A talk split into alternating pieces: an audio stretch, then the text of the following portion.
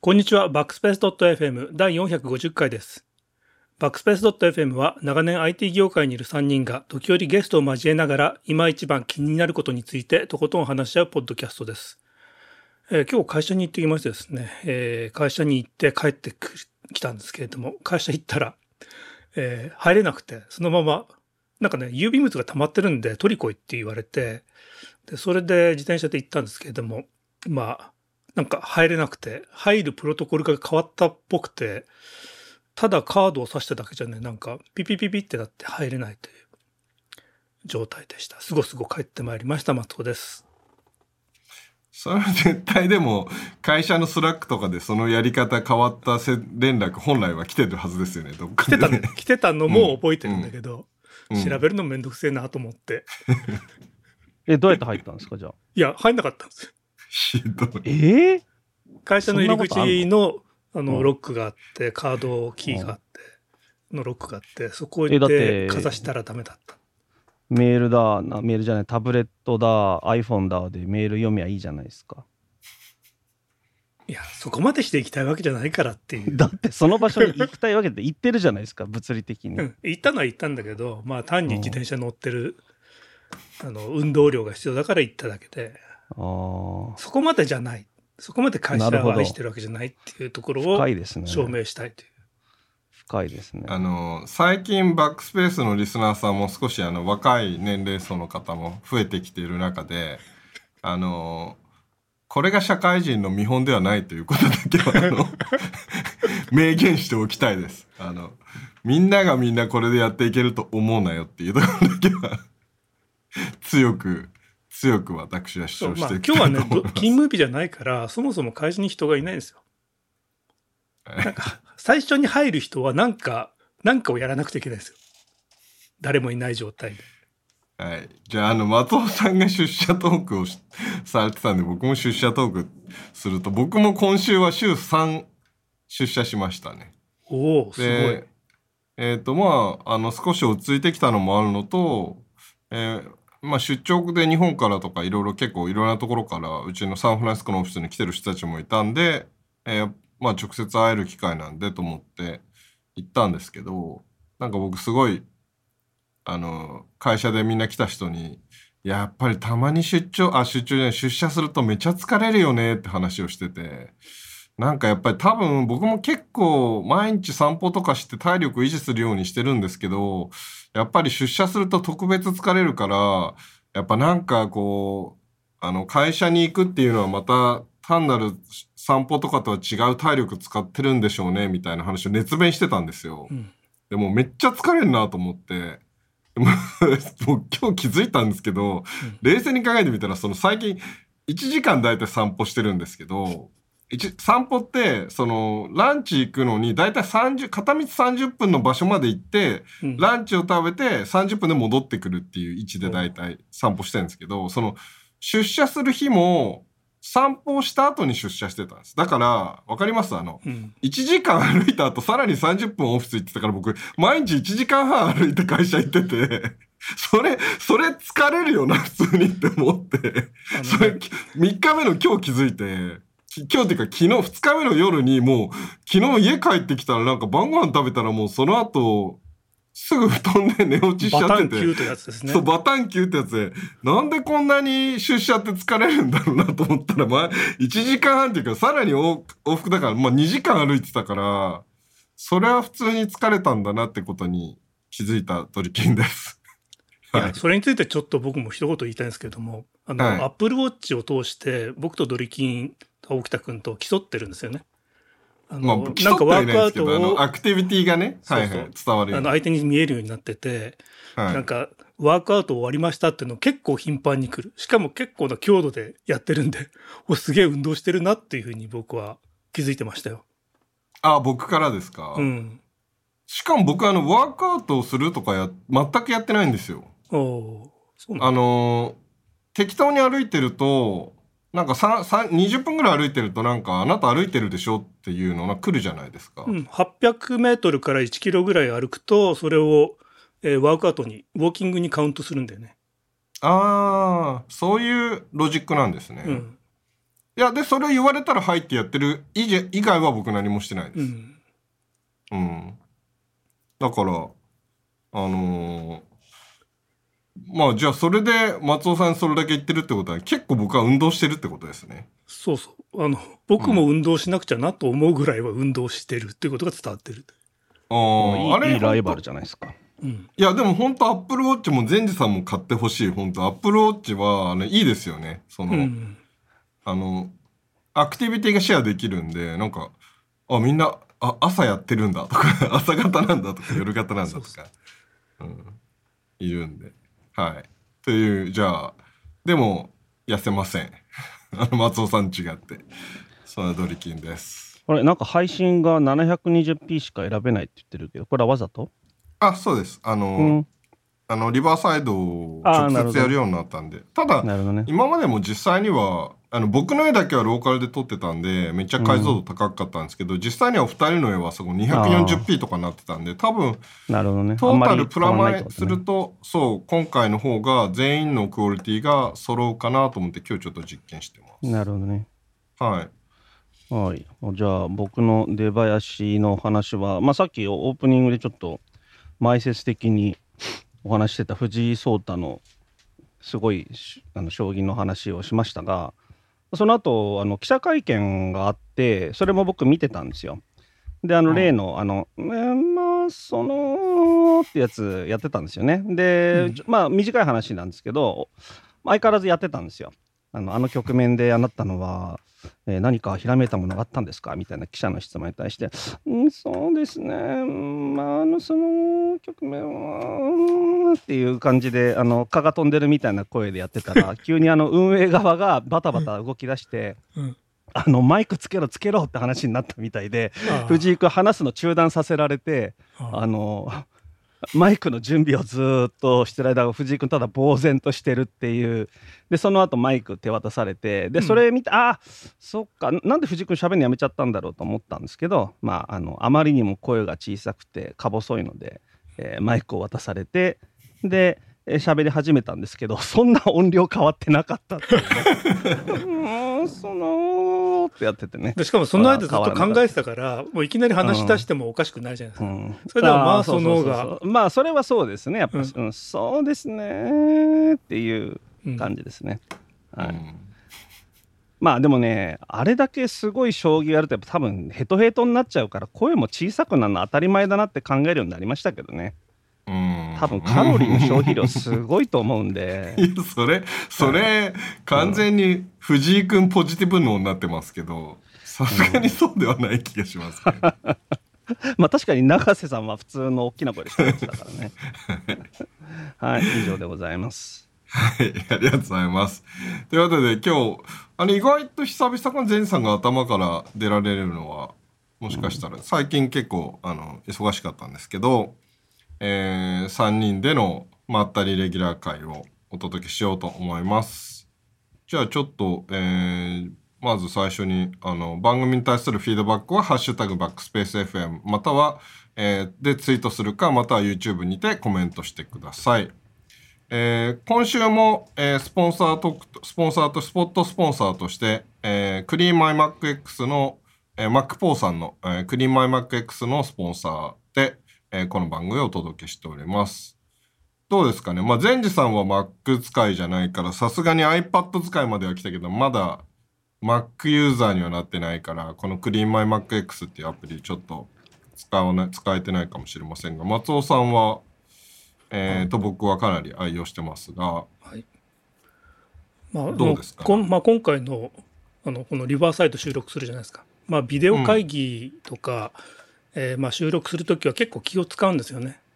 まあ、あの以前だったらマシンを再立ち上げしたりとかあのアプリをいろいろ落としてとかやってたんですけれどもあのクリーンマイマックを使うようになったら、えーこれのメモリー開放をとりあえずやれば、えー一応、えー健全な状態で、えまあ、こういう重要なセッションを始められるというまあ安心感ありますよね。実際安定しますしね。う。うんうん。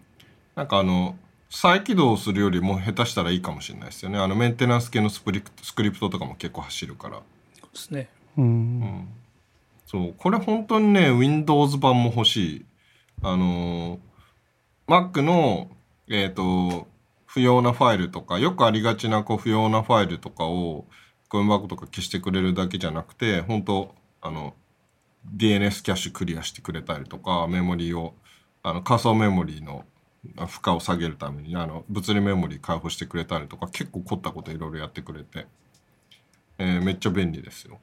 僕ね、最近実はあの、これのなんか、今月末に、これ言っていいはず、言っていいはずだったんですけど、あの、なんか結構大きめのアップデートが、あの、月末に行われるみたいで、おーそれのベータ版っていうのをちょっと試試す機会を得て、今ちょっと試してるんですけど、あの、僕、何回かここの話でもしてて、意外とこのメン、あの、クリーンマイマックスって何せ UI がすごいよくできてるんですけど、あの、ツールバーに、あの、時計の横のところにアイコンが出て、そこから結構いろいろ、なんか情報が出てくるじゃないですか、ダッシュボードが。で、あれいいよっていう話してたじゃないですか。はあれがね、なんかめっちゃ強化されるみたいですよ。え、これ以上？これ以上、あの、もう CPU の状態とかバッテリーの状態とか、あの、かなりこうダッシュボードが充実してきて、うん。えあの、あのセンスのいい感じの UI で、さらにこう、し PC の状態がこう、簡単にモニターできるから、本当に、えーこれ一個あれば、あの、ステータスバーにいろいろ常駐するようなユーティリティもいらなくなりそうで、あの、すごいいい感じで、えー楽しみです。ということで、あの、このクリーンマイマック、えークリーンマイマックス X は、えー今このバックスペース FM をお聞きのリスナーさんである、で、でしたら、えー全部大文字で BACKSPACE 最後だけ数字の1ですね。バックスペースのバックスペース1というクーポンコードを、えー適用していただくと30%ディスカウントになります。で、なんか30%ディスカウントこれクリーンマイ MacX だけじゃなくてなんか Mac Pro の製品全部に使えるっていう 裏技を なんか見つけた方がいて僕も知らなかったんですけど、あの、いろいろ他にも実は Mac Pro って結構あの、あの、ピリリと小粒だけどピリリと辛いみたいな、こう、すごい気の利いたユーティリティいっぱい出してるんですけど、あ、あの、ファイルの重複を削除してくれるやつとか、あれ便利そうだよね。そうそう、あれ便利なんですよね。あの、ジェ、ジェミニーってやつでしょ？そうそう。そう双子ね。双子の片方を殺すのね、あれ。すごく 残酷な感じがするんだけど。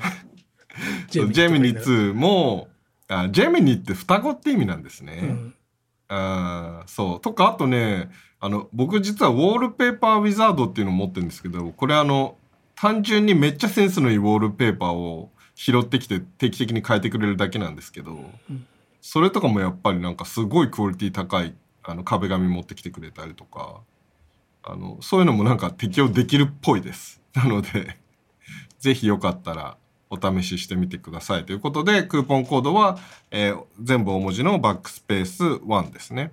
で、えーもしちょっとそこら辺めんどくさいよっていう方は YouTube の概要欄もしくはポッドキャストの、えーバックスペースのポッドキャストの概要欄にもリンクがリンクがしてあってそのリンクから、えー購入していただけると、えー、30%のディスカウントがコード入れなくても直接適用されますのでもし何かあのあ分からなければもう概要欄からリンクでえーっとクリームアイマック X 以外のものにも適用したかったらクーポンを手打ちしてみるっていうそういう感じかもしれません。まあ、それでもね、あの、Mac ポーとしては売り上げが上がるから、いや、多分喜ぶと思います。大丈夫だと思います。あの、2個目、3個目のライセンスを買う方にも結構好評なのあで。、そうなんですよね。ほら、うんあの、M2Mac 買った人結構いるじゃないですか。うんで、えー M2Mac ってもう買えるんですか？昨日予約開始で、えー、24日に発売かな。えマジで？うん。それ僕、じゃあもうなんかで、あれじゃないですか、初速外してるってこと？いや、ただほら、あの、えーまあ、かませ犬的な M2 は M2 でも MacBook Pro 13インチなんで、いやいや、Air じゃあ、Mac、あ、Air はまだで、MacBook Pro が昨日からってことですね。うんめっちゃ焦った。めっちゃ焦った。ね、そうでしょ？はい。結構勘違いしてる人もいたみたいです。いやいや、僕それ見て、うん。その話見たから朝今日朝確認したんですようん。2度ぐらいエア買えるかなって。したら買えなかったから、うん。あなんだと思ったらプロだったんですね。そこそこのプロかエアっていうところを完全に。えーでもプロの方があれでしょ？ピーク性能高くなるんでしょ？いやだからそれがうん。ほぼ変わんないらまあファンがあるからうん。あのー高負荷になった時に安定するって話なんですけど、なんかうん。そもそもそんなにファンが回らないのでうん。あのほぼ変わんない説ですねでもじゃあなんでプロが嫌なの？プロの方がブランド上じゃん。でも13インチだから？いや、えっとね。今回 MacBook Air の方がウェブカムも更新され、マイクも新しくなりスピーカーも良くなりあ、コンピそューター世代が上がっところかた。世代世代が上がったせいで多分ディスプレイも良くなってるんですよ。うんうんそうそう。ぜボディがね、2全部が一新された。年前のままなんですよ。ああ、ほぼ変わってなくて CPU しか変わってないんで。でそれがデザイン据え置きじゃなくて完全に据え置きなんですよえでそれ結構いかがなものかっていうのは意外とみんな物議をー、醸しえーそうなんだ。うん、Mac ユーザーなんて中か中のチップが変わってないみんな喜ぶんじゃないの？今、すごいこと言いましたね。今またまた敵を増やしましたよその あの、Mac ユーザー1ちゃんとなんかって言いましたよ。僕は聞き逃しませんでしたよ。いや、どうせウレション状態なんじゃないの？いや、ちょっと、やめてください、嬉しい。なぜそこまで煽るっていう。そう。でも、ゼンジさんが言ってもなんかあんまりそれ許されるキャラはもう確立してんのずるいですよね。これ僕とか言ったら結構もっと、もっと怒られるはずなんだけど。いや、僕ほら、アップル信者だからさ、あの辛く当たるものだから。ああ、そういううまいとこ見つけましたよね、ねそのポジショニングね。ポジシでもそのョニングねポジション、あの、ティア1はいけないやつですよ。そうかなダメかね？でも、まあいいけるとも思ってないけど。いやでもまあそういう人にきちんと来る、あの、時代は意外と、遠からず。ね来て、来て、ほしいですけどね。いやでも僕もだって本当にみんながさ iPad 値上げになるかもよって言うから僕今まさにこの今開いてる画面が iPad Pro 購入っていう画面だからね、おで毎回あのどんなスペックにしても値段が20万円超えるんでがっかりしてるところなんだけどさ。うん。それこれから上がるばっかりですよ。そうそうそう安くなるそうだから分かってんだよ、うん、分かってんだよ。だからこれ以上高くなるんだろうっていうのを自分に言い聞かせながら買おうかなと思うんだけど iPad Pro でこれだけスペック絞っても20万超えちゃうのかっていうまあね、ね。うん。うんそう。ということで、はい。ということで。あの、はいはい。ぜひ、あの、このクリーンマイマック X の方も、ぜひよろしくお願いします。ということで、えーもちろんこの番組は、えーフェニル株式会社の提供でお届けしております。フェニルではこれまで400社600本以上のアプリも開発しており、App Store 1位となったものやダウンロード数100万本以上のアプリも多数開発しています。iOS、Android アプリなど、モバイルアプリ開発の依頼はフェニルまでお願いします。えーまた、バックスペースマガジンという月額有料サービスも行っています。こちらではバックスペースマガジン限定コンテンツや定例オフ会、えー YouTube ライブ特典など、バックスペースをより楽しめるコンテンツをたくさん用意しています。我々の活動の支援にもなりますので、まだ入会されてない方はぜひ一度検討お願いします。えーそして最後に、これ。あれ？なんかなんないな。この間うち喜んで使ったジングルが出ない、出なくなった。もう鳴ってないですよね。なってないです。鳴ってない。残念。なんかジングル機能壊れたんですけど大丈夫これ。Supported by Riverside FM。ああ、ありがとうございます。なんか設定ミスったかもしれないですけど、はい、この、えーえー我々のポッドキャストの収録は、リバーサイド .fm というサービスを使って、えー収録、そしてこのライブ配信を行っています。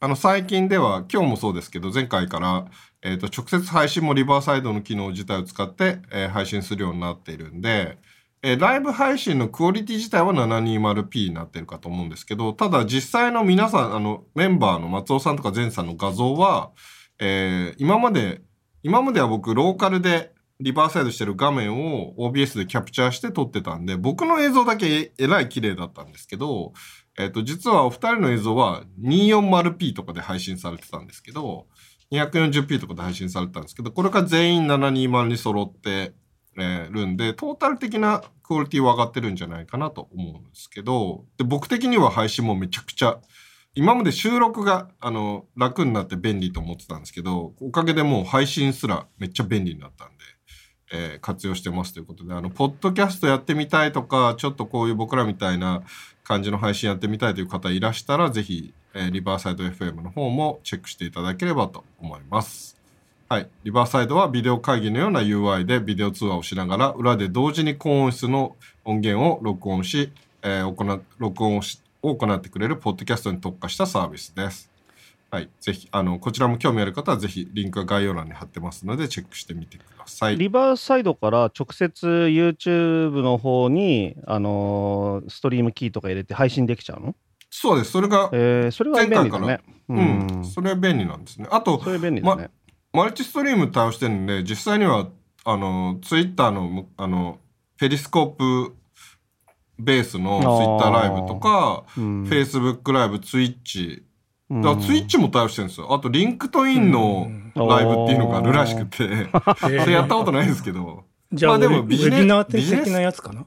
そうですね、ビジネス系で使えるのかもしれないですね。うん。まあすごいね。だから、うんなんかちょっとした発表会みたいなことできるってことだよね。うんそのそうなんですよね。うん、マルチキャストできるんだと。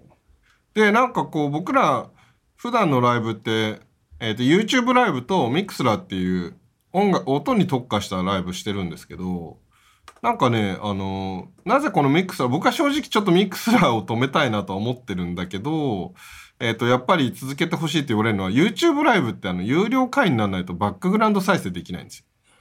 うん。アプリが。その PC とかだったら裏にタブ開けばいいんですけど、モバイルとかでやるときって、YouTube だってあの、裏に回れ捨てて再生できないんですよ。で、それがあって、まあ、ミクスラーとかみたいに、裏で音だけ聞けるサービスが、あの、ね欲しいっていう声はあるんですけど、気づいたんですけど、あの、ツイッチとかは普通にバックグラウンド再生できるんですよね。えー、だからそっちでいいじゃんっていう。そう、リバーサイドから、うんえっ、と、マルチストリームで、ツイッチとか、Facebook と、えっ、と、YouTube とにやっちゃって、ってやると、あのーなんか、ミクスラーは捨てられると。捨てられるし、僕の配信設備が、だから今、ほら、もうミキシングがめんどくさいことになってたんですけど、うん。何もいらなくなるんで、ちょっと次回ぐらい、今日ちょっとそれやりたかったんですけど、すいません、準備する時間がなくてやれなかったんですけど、ちょっと次回ぐらいからそれも試してみようかなと思ってるっていう感じですね。はい。ということで、リバーサイドほんと様々で、あのーもっと活用していこうかなとは思ってます。はい。ということで、えーそう iPad とかでもねできるようになるんでもうどんどん楽になっていくんであの楽しみですじゃあ今日は、まあ、3人会で一応タイトルとしてはヘッドマウントディスプレイ新時代来たる、えー松尾さんが、えー N リアルエア、はい、体験を語るっていう回ですけどちょっとタイトルコールを松尾さんお願いしますはい。やる。今週のニュース、ニュース of the week。はい。えなんかすげえプレッシャーかかったんですけど、この話題からいきます？それとも別のからいきます？いいんじゃないですか？タイトルだから。はい、タイトル入れちゃったから、あやるタイトルに入れたやつを、うん。あの、ちょっと後出しにしてると、えーいつまで待たせるんだっていう苦情が、あの、以前来たことがあるので、早めにやりましょう。はい。はいえーで、この N リアル、まあ、エンリアルっていうのかな ?N リアルエア、えー使ってみてます。えーで、実際にこれ使って外に出るようになって3日目ぐらいかな。なんですけども、えー実は今日会社行ったって言ったじゃないですか。うん。これ装着して自転車に乗って行ったんですよ。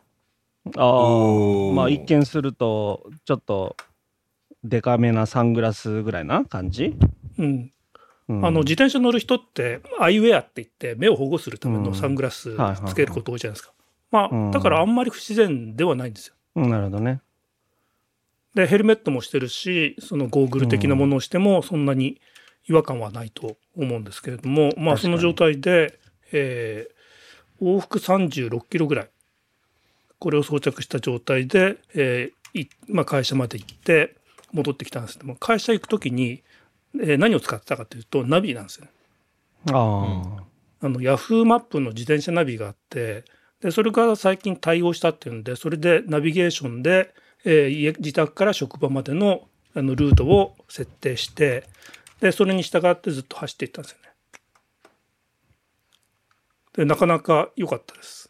あの、本当車でナビをしているのと同じような感じで、まあ、自分の位置と、あと、まあ、ヘッドアップの状態にしてたんで、えー自分が行く方向が、あの、そうですね、目の前の、えっと、上半分ぐらいに、あの、縦画面で表示されて、えーで、それが半透明で、まあ、この透明度合いは調整できるんですけども、それが常に表示されて、あと次のターンまで何キロ、何点何キロっていう表示も出て、ああ、これは本当車のナビがそのまま、うん、自転車に乗って、まあ、まあ、このナビっていうのは普通にあのハンドルバーに設定設置したりとかすればそのまま使えるものではあるんだけれどもそれってあのずっと見ながら走るわけにはいかないじゃないですかうん前方不注になるから。でもこれだと前方を見ながら、えーそれが常にオーバーレイされててでで半透明だからそんなに視界の邪魔にもならずにずっと、えー走っていられる。すごい。なんかみ宮崎駿かと思っちゃった。えー、あでちょっと待ってください。その前に、あの、うん。ほらスマホをどうするか問題っていうの結構話題になってたじゃないですか、ああれはどうなったんですか？そういうところで止まってましたっけ？うん。うんそうそうそう。でそ前回はスマホ何にするっつってみんなからいろんな機種を勧められてってメルカリにしようかななんて話も出てたところで終わったんですよね。あそれで結局メルカリでエクスペリア1を買ったんですよ。はいはい。でこれえーっとこれが2万2700円。高いのか安いのか分かんないですけど、あの手に入る対応機種の中で多分一番安いぐらい。あのギャラクシーとかいろいろあったんですけれどもまあうんギャラクシーだとね値段が高いんですよね。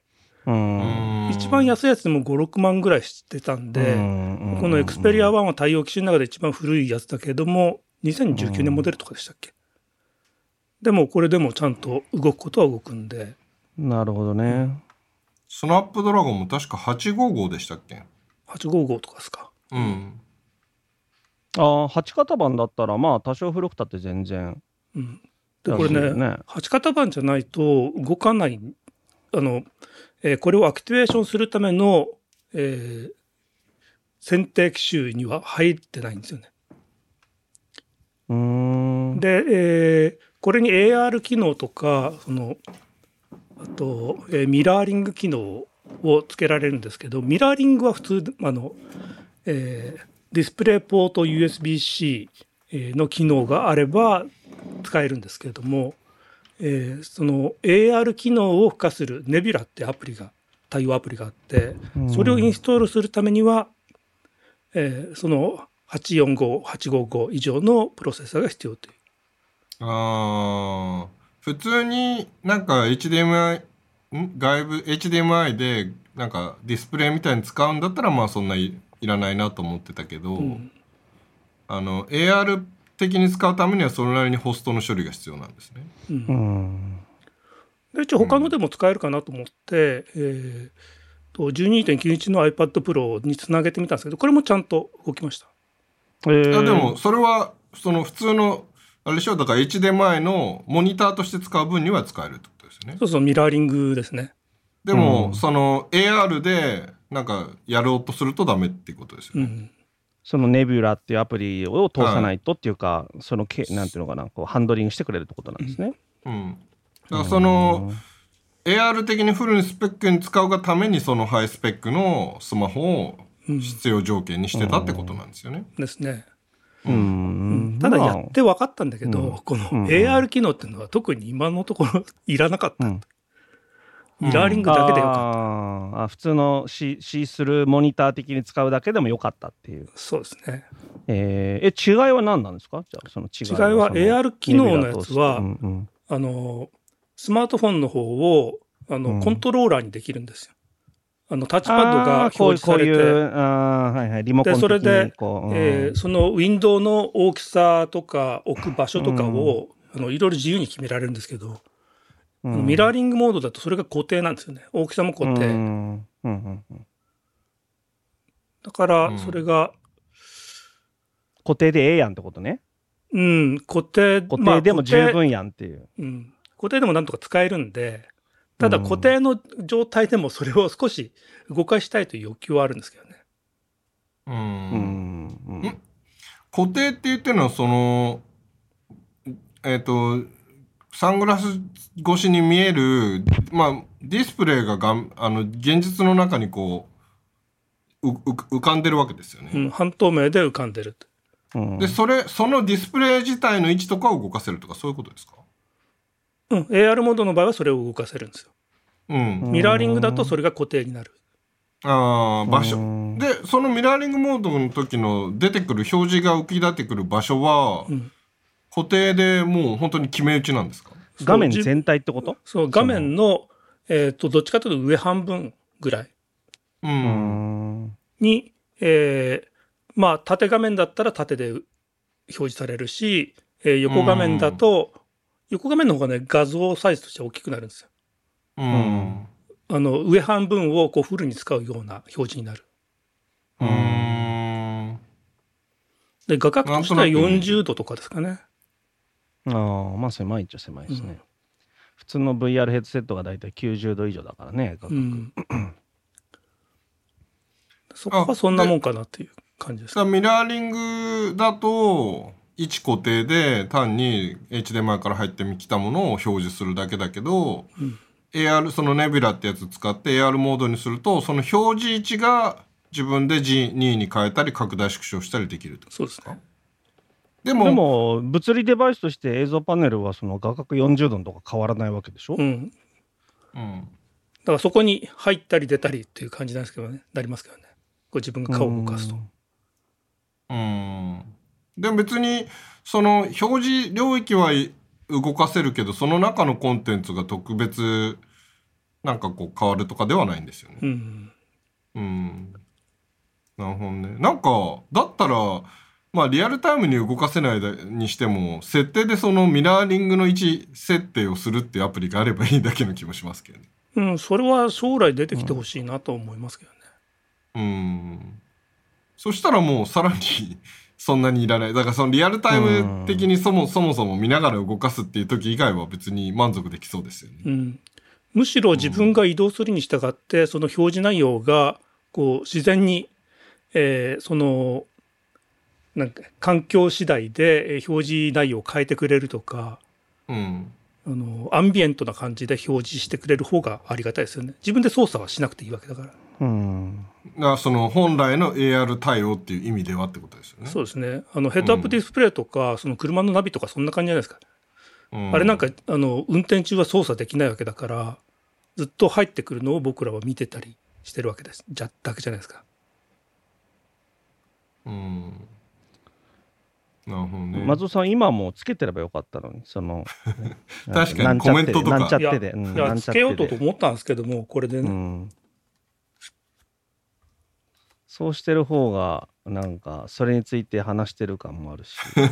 ちなみにあの一応 YouTube の方、ポッドキャストと映像出ないんですけど、YouTube の方だと、えっ、と画面シェアで、えっ、と松尾さんがこのサングラスとヘルメットをしてる写真とかを共有したりはしていて、まあこれ実は今あの、絶賛開発中の新バックスペースマガジンのウェブサイトの、えー記事で、バックスペースマガジン限定記事だったりするんですけど、最近こういろいろ記事を充実させてるんですが、その中で松尾さんが書いた、えー N リアルエアーで走ってきたっていう記事だったりするんですけど、まあ、それに、まあ、載ってる内容そのまま 喋ってるだけなんですけど。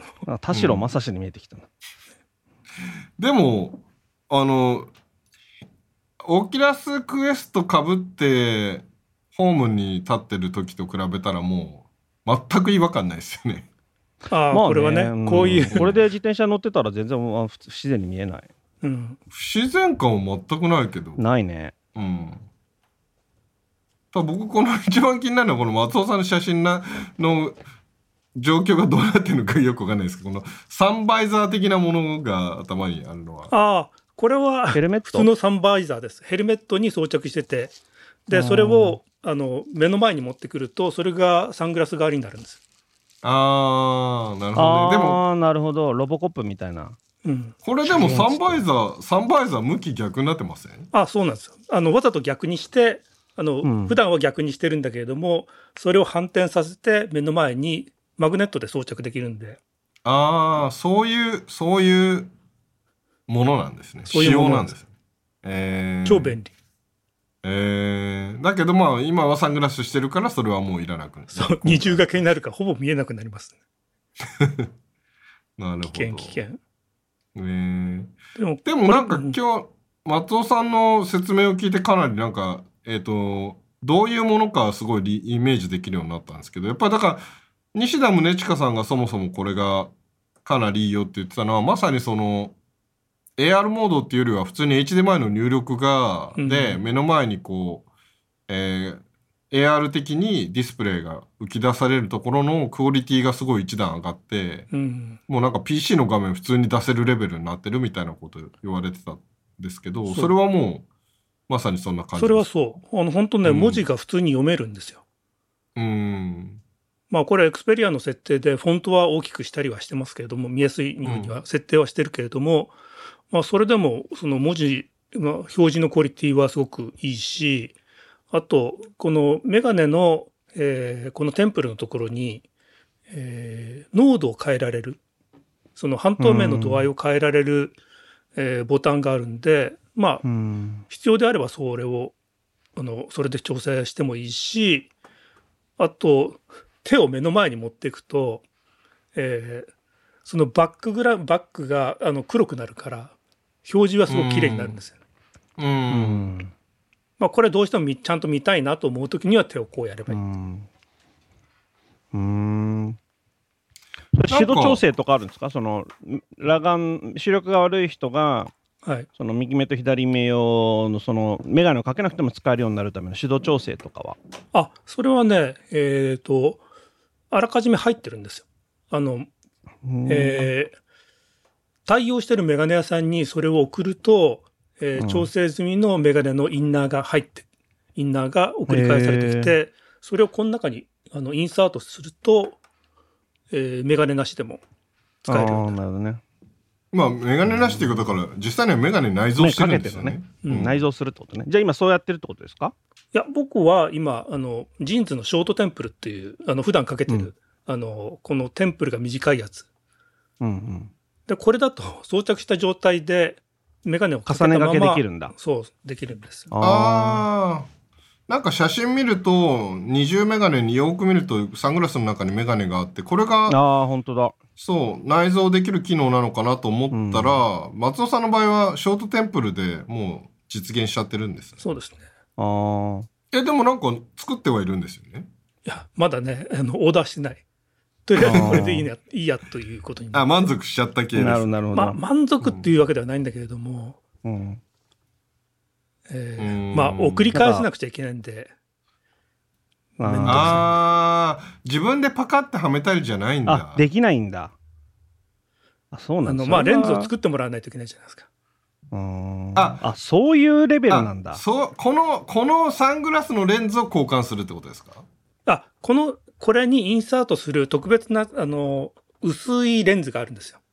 はい。うん。で、それは今これには入れてないんですけれども、まあ、それは同梱されてて、えーその、それをメガネ屋さんに送って、で、そして、うんそしたら、そのレンズをつけて、えーセンドバックしてくれる。そのメガネ屋さんっていうのはどこにあるメガネ屋さんですか？銀座、銀座純、純銀座っていうとこかな。あ、そこでしか受け付けてないんだ。そへえ。じゃあ送、送り返すって言ってるのは、そのメガネ屋さんに対してってことですねう、。そうです。この、この、この、ニアリア、んん？N リアルエアをん送り返すわけじゃなくて。送るわけじゃないね本体はそのままでいいんですけど、う。うんん。その中にインサートするレンズを送って、うん。そうなんか物を見せた方が伝わるんじゃないかってう言います。んなんか加工するってこと？なんか、そうそう。え、その入ってるレンズを、レメガネ屋さんは加工するんですか？加工とかレンズを入れるんです。あの、ダミーレンズが入ってて、で、それを本物のレンズにあ変更してあ、そのダミーレンズは寸法、一種の型紙みたいなものってことね。そうですね。ていうか、あの、あこの、この、あの、N リアルの中にマウントできるフレームってことですね。うん。メガネフレームのこれに、ま、マウントするメガネフレームみたいなのがあって、そこにダミーのレンズが入ってるから、このフレームに合うレンズを作ってくれっつって、入れてもらうってことですね。そうそうそああ、ーなるほど。わかったう。。うんで、そのためにあの、えープリスクリプション、うん。あの、うん処方箋を入れなくちゃいけなくて、処方箋を印刷して入れないといけないんですよ。うーん。何の処方箋？メガネの度箋。数の検眼した結果じゃああ、ないですか。そういうことか。ああ、そっちのやつね。うん。その、その場でだってお店でや、おみその、そのやってくれるお店はリアル店舗は銀座にはないんですか？いや、あるんですけど、だから直接うん行った方が銀座まで行早い、けばいい早いなと思うん自だけど。転車で行けばいいじゃん。うん、自転車で。うん、行ってみたって動動画なり基地やればいいじゃないですか。でもね、あの、来店するような、えープロセスは、あの用意してないっぽいんですよね。ああ、あそう来店できなへい、できないお店なんですね。来店はでききるんだろうけれども、えーこれはすごい特殊な作業だから、うんえー来店して、えー作業をするっていうことはできますとは書いてない。ああ、うんその場でお待ちください。はい、出来上がりましたみたいなことじゃないってことね。そうそうそう。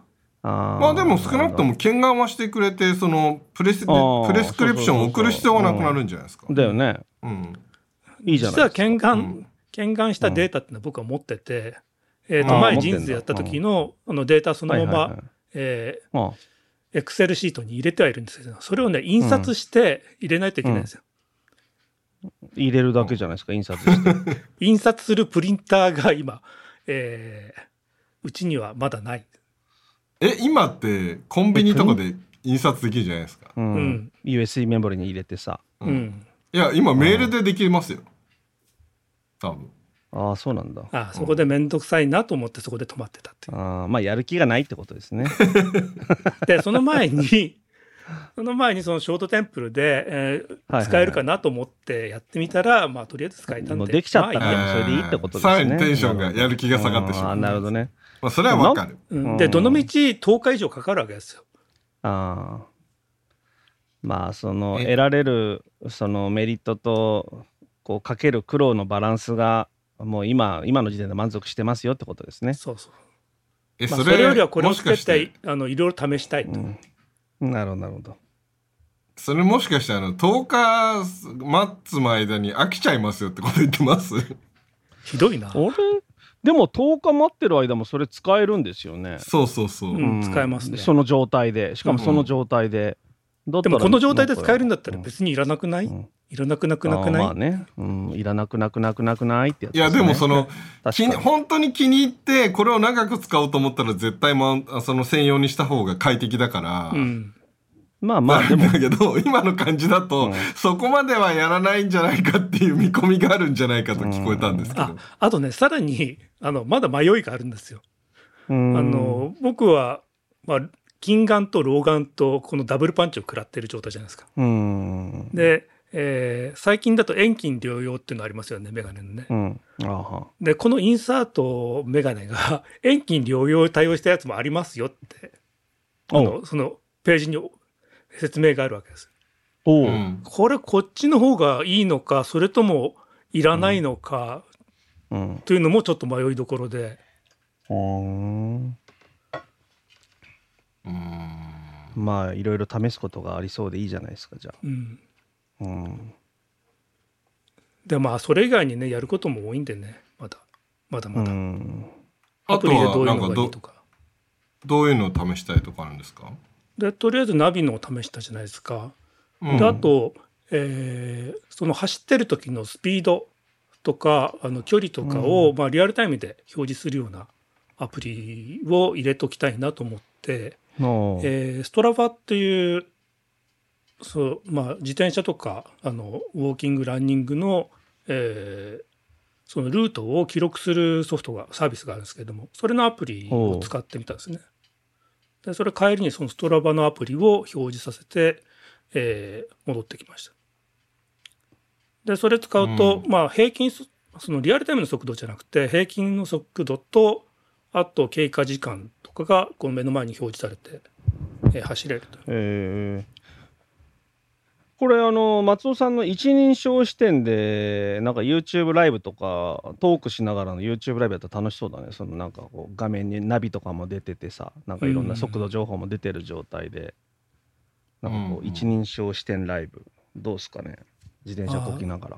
ただねこの今自分が見えているそのオーバーレイされた状態を出力する方法方法っていうのが今ないんですよね。うーん。で今外に見えてる状態に、えーうん。このディスプレイの中とミラーリングされてるものがハーフミラーを通して、かうん。えーオーバーレイされてるだけでそれは合成されてるわけじゃないですよね。うんうん。自分から今見えてる視点ではうん。表示、うんうん。あの合成されてるように表示されるけれども、うんうんうんうん。コンピューター上でまあ表示されてるわけじゃないんで、ああなるほどなるほどだから今見えてる状その走ってる時に見えてる状態っていうのを再現するためには、うん。えーその機材必要そうですうね、んうん。そうなんです、カメラデバイスとうん、ね。デスクトップ PC 自転車に積んだらいいんじゃないですかじゃあ。適当なこと言ってますね。OBS で配信したら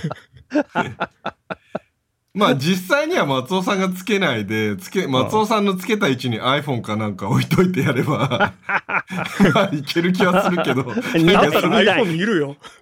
いやいや、その2台2台2台かそう、2台使ってね、そのもう完全にその配信する人のため配信の、用のそうそうそう。NDR もうん。あーうん。なるほどね。うん、それはいける気がしあます何のためにやナってるのログ感あっていいね。うん。うん。いいねうん。意外と綺麗に撮れるかもしれない。あーまあでその BS マガジンであの一応記事書いた時に自分はこういうふうに見えてますよっていう、うんえースクリーンショット的なものを入れたんですけれども、うんはいそれはもうフォフォトショップというか、えー画像、えー処理アプリを使って、えあー3つのレイヤーで合成してるんですよ。えーそうなんですよ。そのなんかこれ、めっちゃよく、よく、あ、こんな風に見えてるの撮れるんだと思って。撮れてないんですよ。合成してるんですよ。まあ、そんな苦の労。透明の状態の、うんあ透明の状態のっていうかその NDR が映している画面っていうのはとかネビュラかネビュラが出してる画面っていうのは NDR つながなくてもキャプチャーできるんですか？えーそれはね、アンドロイドで、まあ、あのキャプチャーしました。一旦止まって、アンドロイドを表示させて、えうんうんスクリーンショットを撮って、あ保存してこれだから、結構な対策ってことですよね、松尾さんの。めっちゃこの、大変。この動画じゃないこの写真はスクショね。うん。えで、これさ、うんあの、えーそのアンドロイドの画面と、あともう一つ自分の手元の自転車のが薄く映ってるじゃないですか。うんー、ううん。ん胸像ですね、そうそう。で、これも、そのハーフミラーで、あの自分の足元のところが、この映り込んでしまうんですよね。うん。それも再現してるところに注目してください。ああそうなんだ。それはどうやって撮ったんですか？その自分の、自分の足元を iPhone で撮って合成して。あそうなの？そう。そんなことまでやって？そう。へえあそれはよくできた合成です、ね、すげえ大変なんです。うん。これいや、これすごいそれっぽぽく見えあますかーそれっぽいそれっぽい、あこれ本当に iPhone で撮ったみたいに見えるよね。そのメガネくっつけて、うんうん。すごいリアルが、リアリティで、うん完全に、ここうやって見えるんだって思ってました。松尾さんが作ったリアルだから M リアルじゃないですかこれ。何うまいこと言ってるんですか。でも、M これすリアルエアですよこの画像はすごい価値あります。あの、こうやって見えるんだっていうのもすごいわかりやすいじゃないですか。うん最初に、冒頭に言ってた、うんその画面が縦にすると真ん中に、なんかこれ、キョンシーのお札貼られたみたいな感じに出てきてますよね。なんか。ああそうだねキョンシーの一人称視点こんな感じだろうねそうそうそうそうそう。キョンシーが伝わるかわかんないですけど、なんか、おでこに、おでこにお札をペタッと貼られるうん。そうそうそう。みたいな感じだから。なるほど。あそうか。これよくできてるね。そう言われてみれば、うん。確かにこの胸像をどうやってやったんだろうと思うけどまさか足元を iPhone で撮っていたとは。うーん。へいやすすっごい使わないのにだ、なんかイメージが湧いてきたから。えうん。で、うん。これは昨日撮影したやつなんですけど、今日も同じようにして、今日は、うん。えー、Yahoo マップのナビを使って、うん。その次の曲がり角まで何キロですっていうふうな表示も。これ今今この画面に出ているそのこの合成写真の画面っていうのはこれは何あのミラーリングのやつ。えネビュラのやつ？あ、ミラーリングですね。うん。ネビュラのやつは取れ呼んでます。合成できないんですか？それは、難しうん。い再現、アプリとしてあるのかもしれないけども。うん。えでもネビュラのやつってさっきの話したら単にこれが自由の位置にマッピングできるだけでしょ？そうですね。結局が、自分が見える、その松尾さん外形は、の合成技術を使えば できますよ。うん。ああそれが何？真ん中じゃなくて左とか右に映ってるだけ？それだけなの？さっきの話聞いてたらそうそれだけうんそれだけですよだから。あそれだけなの？うん。うーんだから、なんかミラーリングの設定で、せめて右上、左上とか設定できれば、ねうんいらないんじゃないの？って思うっていう。確かにね、うん。だからそれは本当欲しいんですよ、その機能が。GForce エクスペリエンスのだってほら PC ステータス表示もヘッド、ヘッドアップディスプレイ選べるじゃんねうんうんうんそのレベルですよね。で、僕さらに、これを言っていいか気づき、いいか、松尾さんがショックを受けるかを躊躇してたんですけど、もうミラーリングで使ってるんであれば、うん Xperia でやる必要はないなっていうことそうだよねですよね。黙っちゃったた。iPhone じゃダメなんですよね。え、なんでですか？あの、 Lightning って、これ USB-C の DisplayPort 機能を使わないといけないから、いや、でも、 Lightning HDMI、HDMI アダプターあるじゃないですか。これ DisplayPort なんですよ。あ、ディスプレイポートなんだ。う。うん。まあでもいっぱいかませばできるかもね。HDMI かまして それ HDMI ディスプレイポートコンバーターかましてって多分でも表え示おかしくなるかもしれない iPad は直いけるんですか？iPad 直行きます。USB-C だから？うん。うん。ああなるほど。じゃあ iPad。12.9インチを抱えて、ああかっこいいじゃない。ね。背中に。う、ん。背中に抱えて。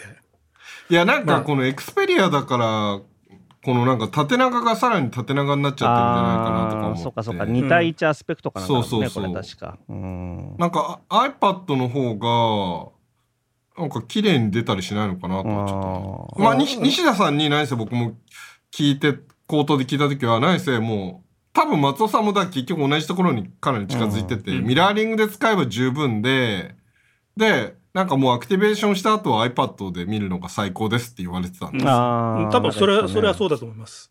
うん。だかあーらなんかそこにもう松尾さんも行き着いてんのかなっていう気はした。あーなるほど、うんあアクティベーションは別に845とか800型番の Snapdragon じゃなくて何でもいいんだアクティベーションは。Android であれば。あそのいや Nebula アプリが動く必要があるから、一応そのアククラスティベーションじゃ絶、対800必要なんだいずれにし違ろう違う、それ前回話したんですけど、それは、うん。そう思わせるんだけど、違ったんですか？西田さん、西田さんがうん、ちゃんと PC のブラウザーでやったらアクティベーションはできますよ。あーそうそうそう。だからそそれは聞エクいてはいない。スペリア買わないでもよかったっていう。のは、一応事前には伝えてくれてたんです。うん。なるほどなるほど。うん。うん。一応ね。あうん、ただその AR モードも一応試したくはあるじゃないですか。それはわかる。それは素晴らしいとは思いますけど。うん。まあ確かに。うん。ただね、やっぱり結あの論としては近いところに。iPad がいいっていうのはすごくよくよくわかるんですよ。その最大の理由はバッテリーの持ち。ああなるほどね。あーあ確かにね。の、これって本体にバッテリーを持ってるわけじゃなくて、えーその USB から供給、電源も供給してるんですあよ。給電してるんうん。だ、給電しながらえ映像も送り込んでる。あー。だからこれ自体もすごいダムなんか電源ですよ。うんうんていうかよくそれだけで動きますね。これすごいですよね、この技術。いや、そこはすごいんだけど、その分バッテリーを食うんですよね。消費電力。かぶってるヘルメットにさ50センチぐらいの物差しくっつけてさそこに糸ぶら下げてスマホをこうやってあのう馬が速く走るされたためのほらなんか釣り竿に人参ぶら下げるみたいな論理と同じでさここにこうスマホをこうやってぶら下げといたら結構できんじゃないの？同じようなこですね。とねかっこいいですけどまね。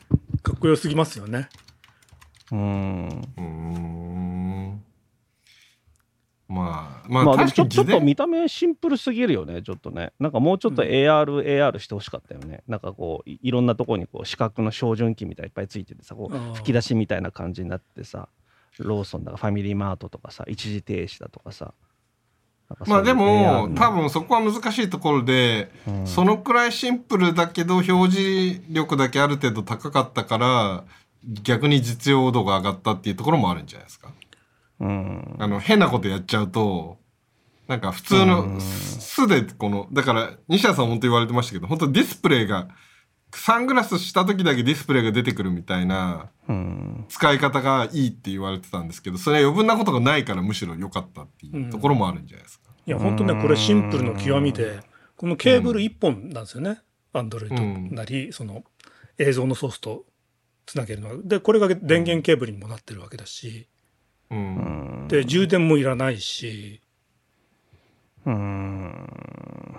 バッテリーが食っちゃうのはなで、どのくらい使えるのかなって思って試してみたら、えーうんその35キロ走った往復うん。の最後のところで、えー電源が終わり落ちましたね。ああ、行って帰ってこれたんだ。な何分ぐらいですか？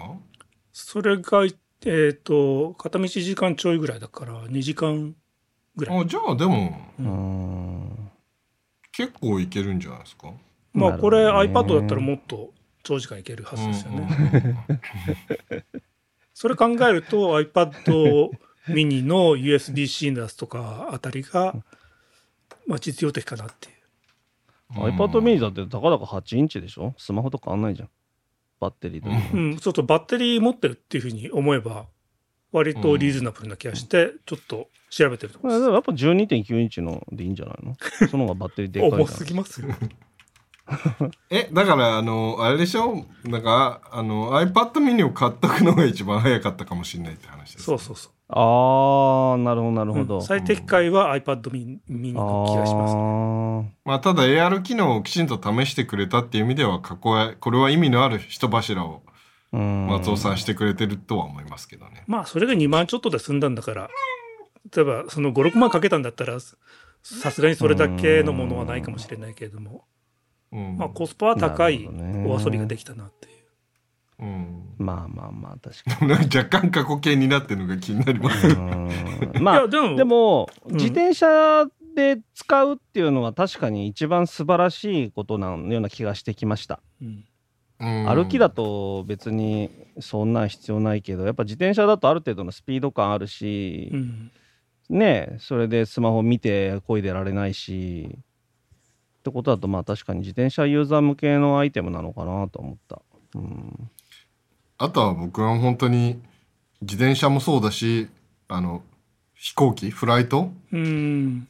フライトはだから西田さんすごい感動したところのポイントの一つはやっぱフライト中がめっちゃ充実してたって言われてましたけど、実は一番ベストユースケースだったのかもしれない。いやーどうかな。12.91の iPad でいいと思うけどね。画面大きいし直視型だし。結ほらでも持たないで済むじゃないですか。ねあの、シートで座って寝転がってるだけで見えるから、まあ、楽は楽なんじゃないですか。あとね、外部ディスプレイで見てると、その外で見てると映り込むじゃないですか。うん。あれ結構、その、ああ何見てるか分かっちゃうとかそういうことね何見てるっていうか、から見る外のライトが映り込んでうん、映像に集中できなくなったりとか、うん。映像クオリ直ティ視型のモニターが？直視型のタブレットとかがですか？そうそう。まあ僕飛行機の中で一番気になるのは人の目線かな、ん。そういう意味では、うん、こいつ高何見てんとしちゃうしね。電気消えた後ね。僕あのアマゾンプライムのさあの、まま、ひとし松本のあのドキュメンタル、あうん。あのお下劣な笑いのやつ。あのチンコからミニカー出すギャグのところで。あれはさすがに僕タブレット閉じたからね そりゃね。そりゃあねうんだってモザイクかかってるけど遠目で見たらどう見てもチンコからミニカー出してるとしか見えないじゃんさすがに閉じたねあの時 いや、これも実際はちすごい小さく、ここの目のところに表示されてるっぽいですよ。あそうなの？あーそう西田さんの外から見ると記事によ。うん。見た人いるんだなあまり変なものは見れないなっていう。なるほどね。あのギャグ春日でしたっけ？チンチンコからミニカー出したの。だもういいっていうの。ああれはもうちょっと閉じたね。パターンっつって。これやばいっつって。っていうか飛行機の中でそもそも見ないようにっていうネタじゃないいですか。やーあれ面白いね。見てください。本当えー。でもまあ、西田さん、でもそのキーボードつな、キーボードとかマウスつないでやると面白いっていう仕事にもなるって話もされてたんで、ね一応僕もキーボードはつなげてみました。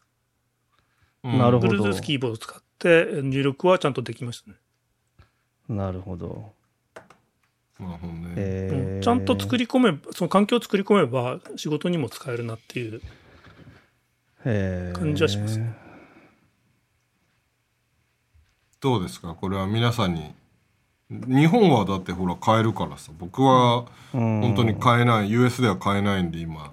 うもう、んあれですよ。枕を濡らしてますよ。もう悔しくて。松尾さんがね羨ましくて。これは、バックスペースリスナーさんにはおすすめですか？おすすめです。みんな買いましょうおすすめ。というかね。あの、とりあえず試すだけだったら、あの、多分主要な県の、えーうん県庁所在地あたりのドコモショップが、えー対応してるらしいんで、デモとかしてるえーみたいなので、あ今度はとりあえず試してみたらどうでしょうかね。うんうん、ドコモショップ行けばあるんですね。ね、ちょっと試してみたい。で、これ、ヨドバシで買ったんですけども、ドコモブランドのやつですね。うんドコモと au が売ってるんだけれども、あの、いろいろ流通してるのはドコモ版みたい。うー。うんん。すごいね。松尾さんがこういうのを買うんですね。こういうね。いやう、ん。実は僕、この手のやつは結構昔から買ってて、2006年ぐらいですかね、あの、はいビューファインっていう、えーやっぱりメガネに装着する、こ、はいの辺りはいはい。は、いメガネのテンプルのところに装着して、えー右目かな？に、あの、小さいあのディスプレイを、そあのこの上に。うん、表示させて、えーそれを見るという。で、これは H HDMI 出力をするやつなんで、iPhone から出力できたんですよね。え、そんな昔のやつで？うん。2006年のやつで？そう。で今もまだ売ってますね。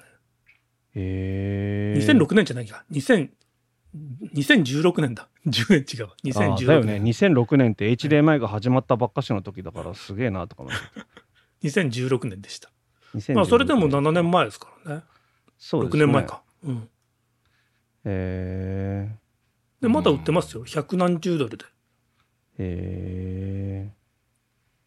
まあ確かにこういう透過型のね、モニターって、やっぱみんなこう気にするアイテムではあるし、はね、近い将来的にはメガネ型スマホになるなんて話もあるから、うん。そうなってくると、この辺、こういう端末は未来を先取りしてるわけで。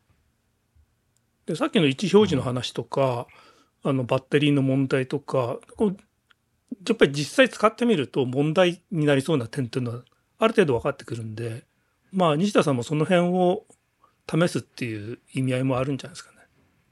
うん。まあ、やっておく、試しておく価値は十分あると思ういます。ん。で自転車乗りだったら、まあ、これはやっておいた方が、ああ、確かに楽しめる。自転車乗りには最適な気がするね。うん、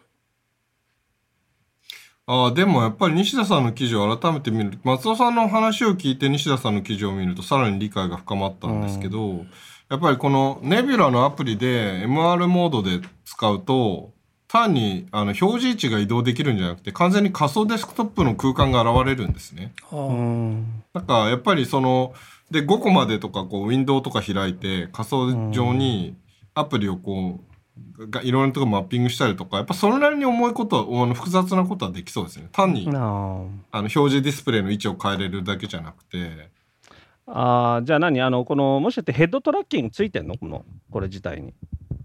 えスリードフが対応してるみたいです。あついてんだ。じゃああれだ、うん。自分中心でこうやってやると左側の画面見えたりこうやって右側の画面見えたりってことができるわけですね。それ。でなんかマルチ、だったら全然ミラーリングよりいいじゃないですか。うんうんううん。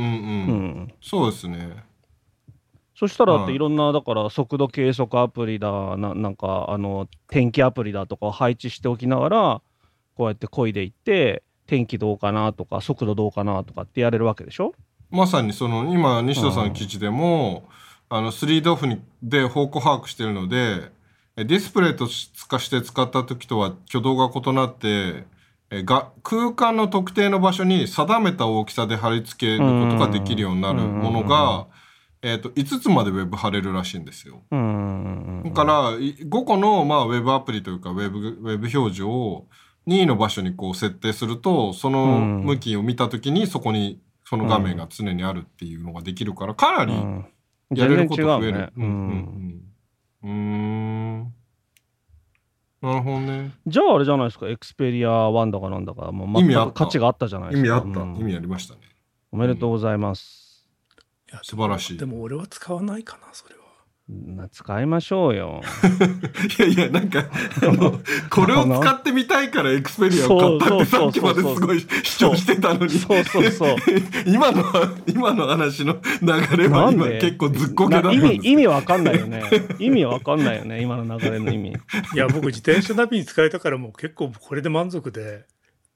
えー、だってさっきいろんな速度とかいろんな表示したいって言ってたじゃないですか。だからそれは速度アプリを表示させればいい。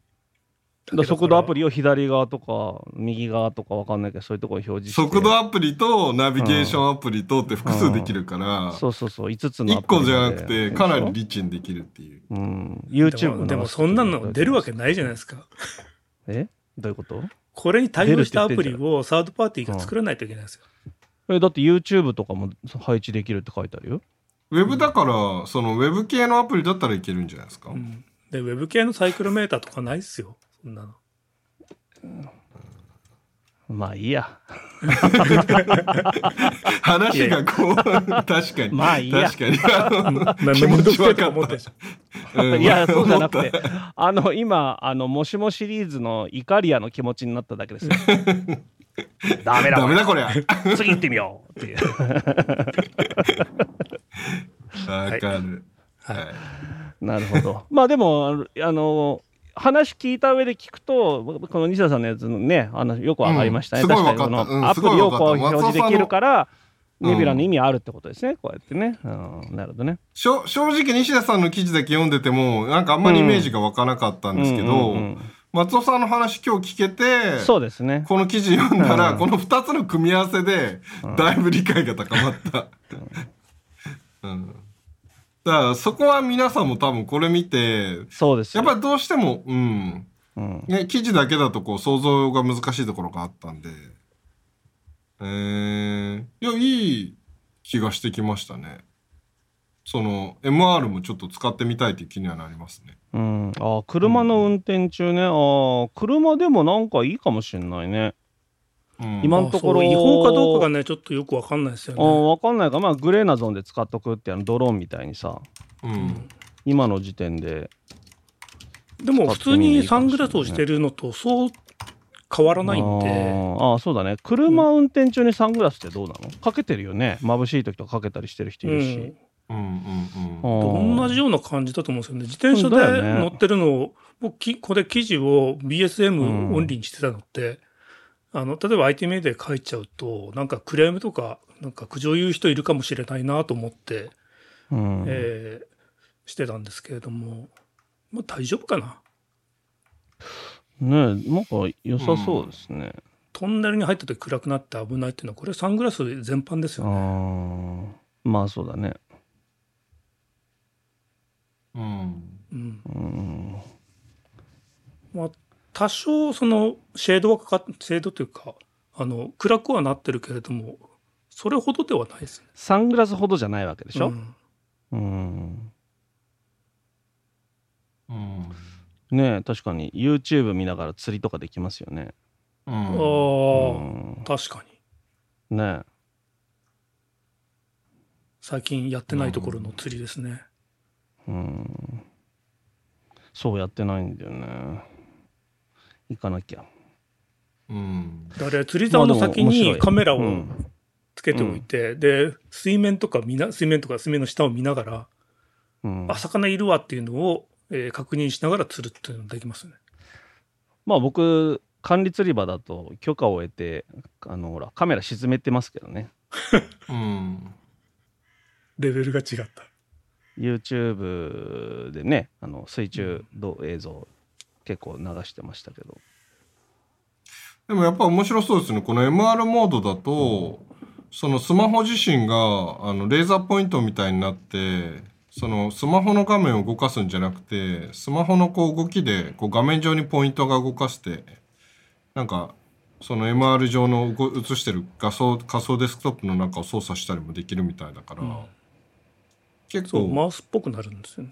ううんん。なんかまあ、そうするとあの Wii リモコンみたいな感じでしょ？うんうんうん。そうするとね自転車の中での操作とかもしやすいかもしれないちょまあ止まってる時ぐらいだったらやりやすいだろうからいいかもしれないですね、うんうん。いや MR モードいやエクスペリア買ったんでちょっとせっかくだからこれも試してほしいですねねやってみてほしいですよね。うんあうんうんの12個試してはいた見たんですけれども、なんか、えーアカウントを作らなくちゃ試せないものが多くて、この画面の中で,、でそういう操作をしたくないなと思って、そこで止まってうたんです。ん。あうんまあなんか対応アプリよりもウェブでやった方がいいって西田さんはすごい言われてますよね。うん。ウェブだったららウェブアプリが、まあ、自転車の中で使えるウェブアプリがあるかって話ですけど、うん、まあ、こでもれは普通に座った状態でやりたいですね。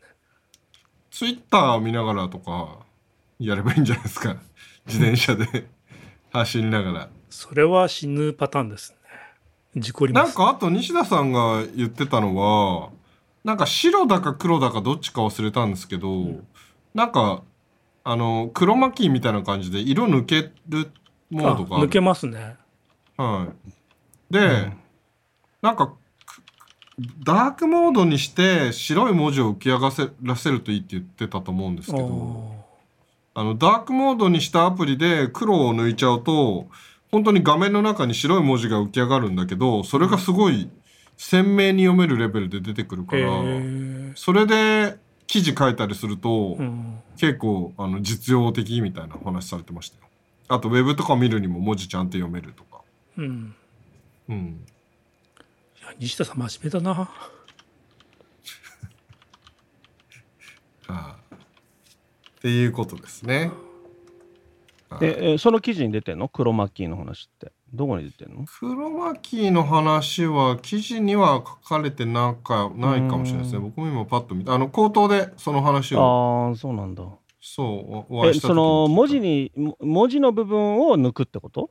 いや多分単色でうん。黒なら黒とかその RGB の指定した色を抜くんだと思うんですけど、ほら、うんうんエディターとかでも今時ブダークモードとかにするとあの真っ黒、ブラックの上にテキストみたいなのとかあるじゃないですか。うんうんだそのそういうのを立ち上げて、うんうん。えー、と黒をトランスペアレントにしちゃうとかそういう話だと思う。ああ、すると、その現実情景の上に白い文字が浮かぶってことか。そうそうそうそうそうああ、なるほど、なるほど。うんうんうん。でそれが普通に考えると白とかの輝度が足りなかったりして現実の光に負けて見にくくなっちゃったりとかしそうじゃないですか。うん。でもこのディスプレイはそこの性能が高いんで十分文字が読めて、へあのえ。現実上にその白い文字が浮かんでくるのをきちんと視認できるから、へ実用度が高か面ったっていうのを言われてましたね。うん、そうするとよりこう AR 的な情報を、うねん。浮き出す的なこともできるかもしれないです、ね。これ PC でもいいの？使うのって。あ、もちいいろんはずですよ、うん HDMI だから。で、だけど例のそのミラーリングしかダメなの ?PC でのネビュラは使えない。PC でバーチャルデスクトップ使えないの？そしたら僕す、すごいいいなと思うんだけど。いやそう僕もそれまさに思ったけどそれは今の西田さんの記事読んでる限りはちょっと難しそうですね。ああ、ダメなんだ。あの多分そのネビュラのアプリで Web ビューだけがこう複数貼り付ける。あ Web ビューとネビュラ対応のアプリだけが貼り付けられるっていう。そうなんだ。うん、あでも、えー、ギャラクシーとか使えば、あの、なんだっけ、デデックス、DEX だけ？う。うん。ん、あれを使って PC ライクな、うん、対応アプリとか使えばできるのかな、ある程度。いやいやそれはできないんじゃないですかこれ多分あくまでもネビュラのアプリの中で実現してるから、ああ、あそっか。うん、その DEX とかでは単にそれ PC のそれができたら PC でもできちゃうって話になっちゃうかうら。ん。多分単純にそのディスプレイを全体映した中でネビュラのアプリがあたかもこうバーチャルデスクトップ感をこう作ってるからだから CPU のなんかスペックも要求が高いっていうのもなんか全部納得するうん。気がしますね。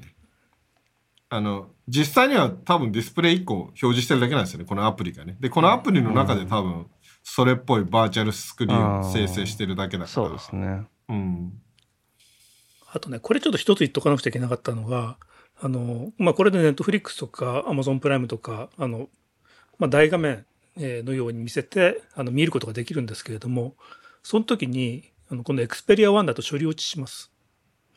へえう。ん。ところどころフレームが、あの、止まったりする。つくん。だ。うん。